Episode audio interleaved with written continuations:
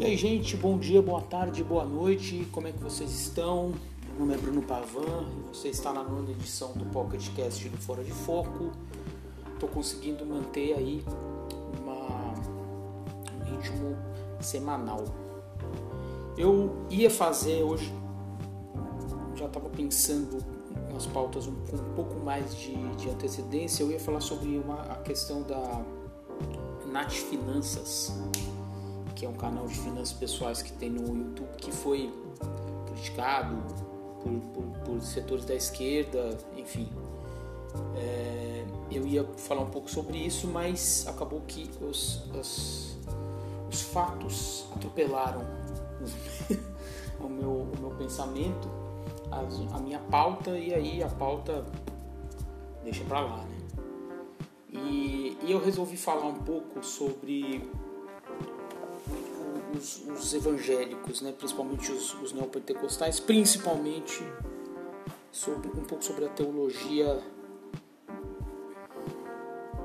a teologia da prosperidade. O ex-presidente Lula deu uma entrevista, se não me engano ele disse isso em duas entrevistas para a TVT e para o UOL, de que quando ele estava, ele estava preso, ele só, só tinha acesso à TV aberta e viu e via os pastores nas TVs abertas falando e ele ficou ali é, bastante pensativo sobre o poder que aqueles, aquelas pessoas têm e também, e também da importância política, né? E ele saiu em, em várias entrevistas ele disse que o PT precisa é, conversar com os evangélicos, precisa né, é, trazer os evangélicos para dentro PT, enfim. É preciso. É, antes de eu entrar no que, no que eu realmente tenho para falar, eu preciso. Eu, eu, eu, eu, tenho a consciência de que isso é um assunto bastante delicado e que existem várias vertentes evangélicas no Brasil. Existem. É, é, né, é, presbiterianos, batistas, né? É, a Universal do Reino de Deus, Deus é Amor, Assembleia de Deus, enfim. E elas são muito diferentes.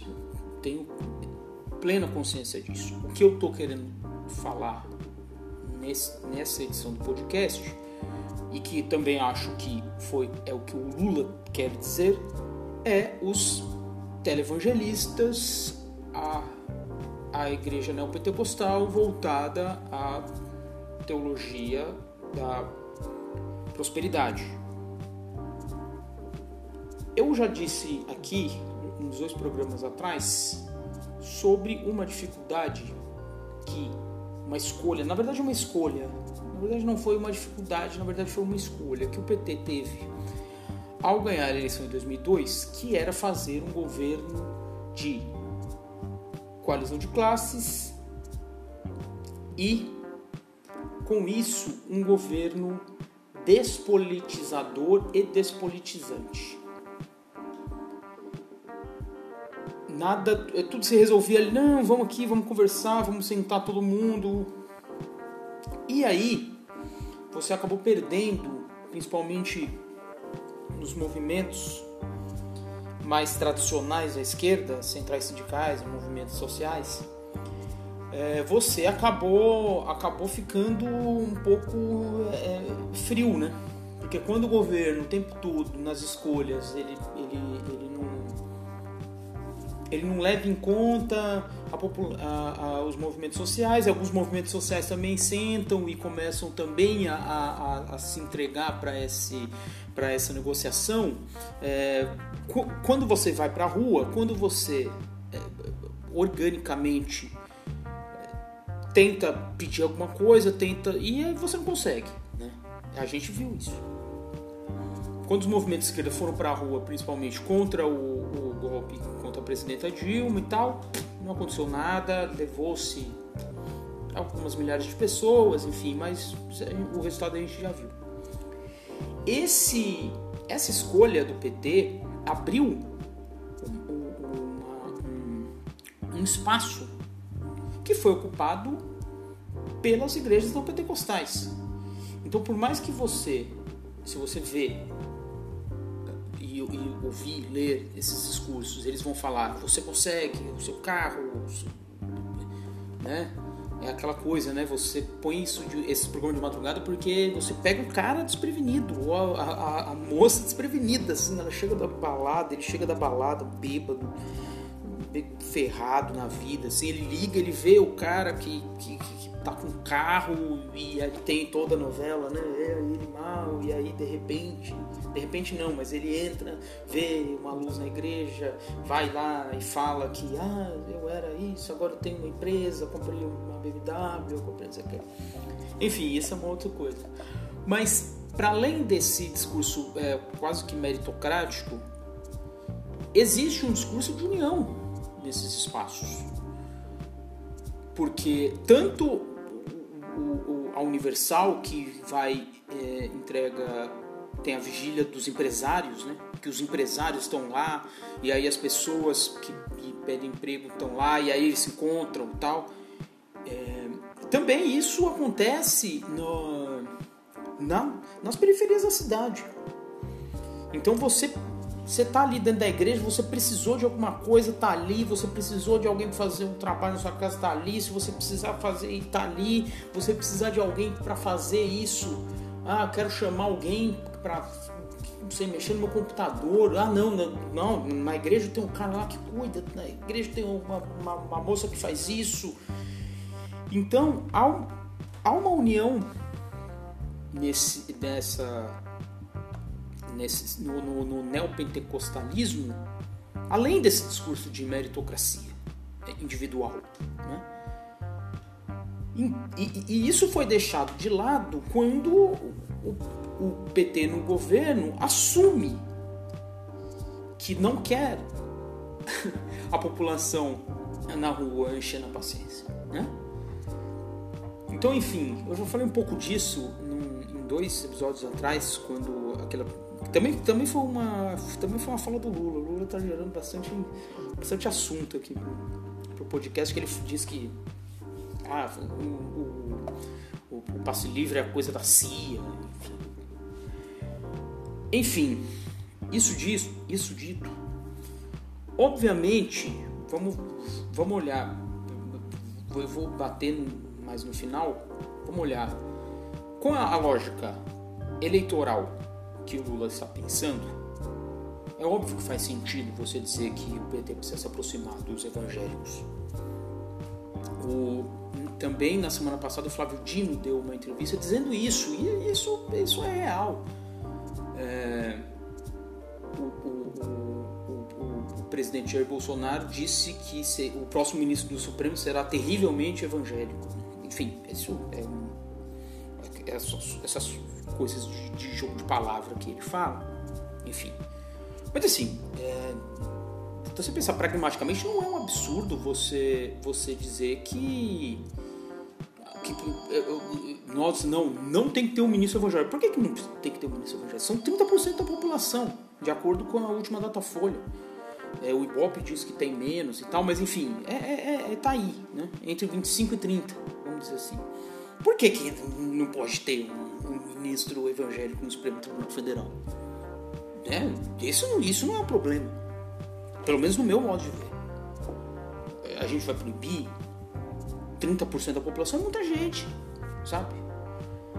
É, então, é, isso é um problema que está dado. Aí também não adianta falar que, ah, mas o, o, o Estado é laico e tal. Gente, isso é um problema que está dado. É, existe, existem ministros fervorosamente católicos no, no STF. Enfim, sabe? É, então, isso é, para mim, isso é um assunto que já tinha que estar superado. Claramente, é, é, é preciso ter um evangélico no Supremo Tribunal Federal. Precisa, de fato. Não adianta a gente fechar os olhos para isso. Agora, o Lula pensa nessa questão eleitoral, e aí é, é preciso lembrar também, principalmente nas eleições de 2006 e 2010, essa parcela do, dos evangélicos, do, do, dos televangelistas e, do, e da, da, da, teologia da prosperidade, estava junto com o PT. Estava junto com o PT na reeleição do Lula e estava junto com o PT em 2010, na eleição da Dilma. Tava junto.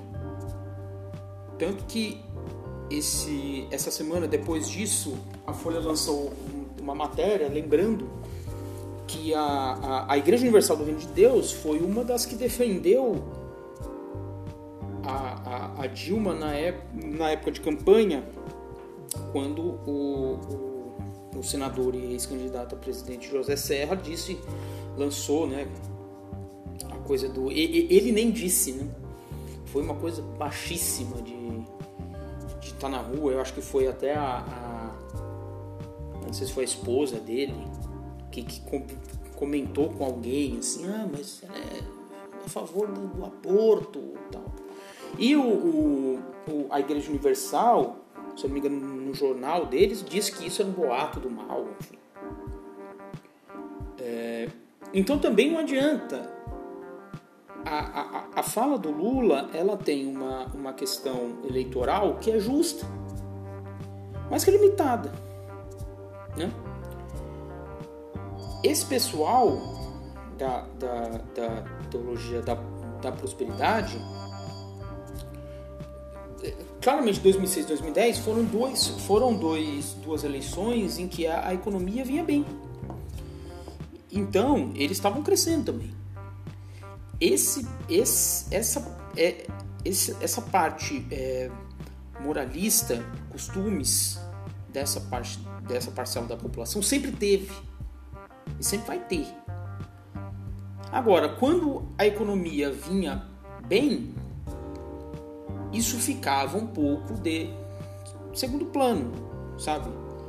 A bancada evangélica que existe, não lembro nem quando, desde quando existe, eu acho que 2002 já tinha uma bancada evangélica, também é, nesses governos se alinhou ao PT. não tinha muita cerimônia com isso. Quando a economia começa a piorar, você tem, aí você vê esse, essa questão moral ganhar mais espaço e ganhar força.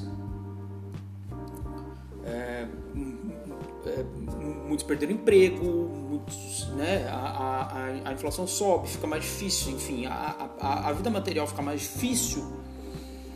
É, e aí você, você busca outras coisas, enfim. Por isso que eu acho que tem é, é, o, o problema, o grande problema desse discurso do Lula é um problema que, que, que também é, é difícil, é difícil você você sanar rapidamente, porque você precisa olhar para a eleição, mas você também precisa olhar para uma para um horizonte maior. Então, essa aproximação do PT com os evangélicos, ela vai significar, ela pode significar um recuo nas pautas da esquerda, nas pautas sociais, políticas da esquerda. E aí?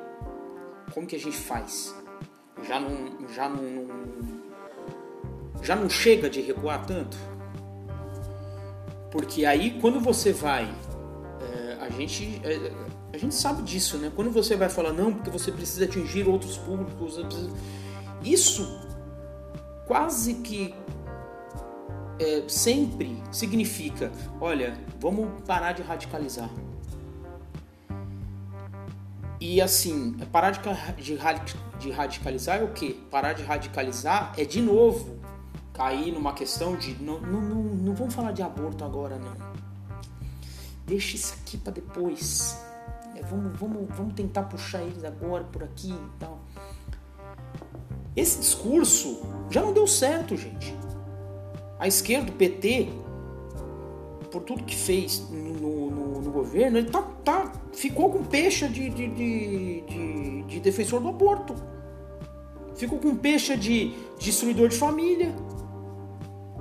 Kit gay. E, esses recuos significam o quê? Para a esquerda, em, em, no, na questão de programa. É de novo lançar uma carta aos brasileiros evangélicos, enfim. E, e, de, e de, novo a, a, recuar. É, aí, aí é que é uma questão, chega, né? Chega de recuar. Eu acho que essa coisa do não, não é o importante agora é defender isso, o importante agora é defender aquilo, o importante agora é defender aquilo. E aí? E aí as, vão ter pautas sociais e políticas importantes que a gente não vai defender nunca. Porque a gente está com esse olhar. Então, é, é, é, eu acho que tá na hora. Eu até teve um, alguns, algumas edições atrás que eu falei que a, a, a, esquerda não ter, não estar olhando para a eleição era um, um é, é um bom, é, tam, também é, também tem um lado bom disso, porque quando você não olha para eleição e você começa a olhar para algum programa é, mais é, duradouro, forte, contundente e coerente com a história há um, um, um, ponto bom nisso. Agora, quando o Lula, o governador do Maranhão, Flávio Dino, vem, vem com esse, com esse, com esse teor do diálogo, de abrir uma frente, eles estão falando de eleição. E aí? Quando você vai falar de eleição, de novo, uma aproximação com os, os neopentecostais, de novo vai significar um recuo? Até a próxima.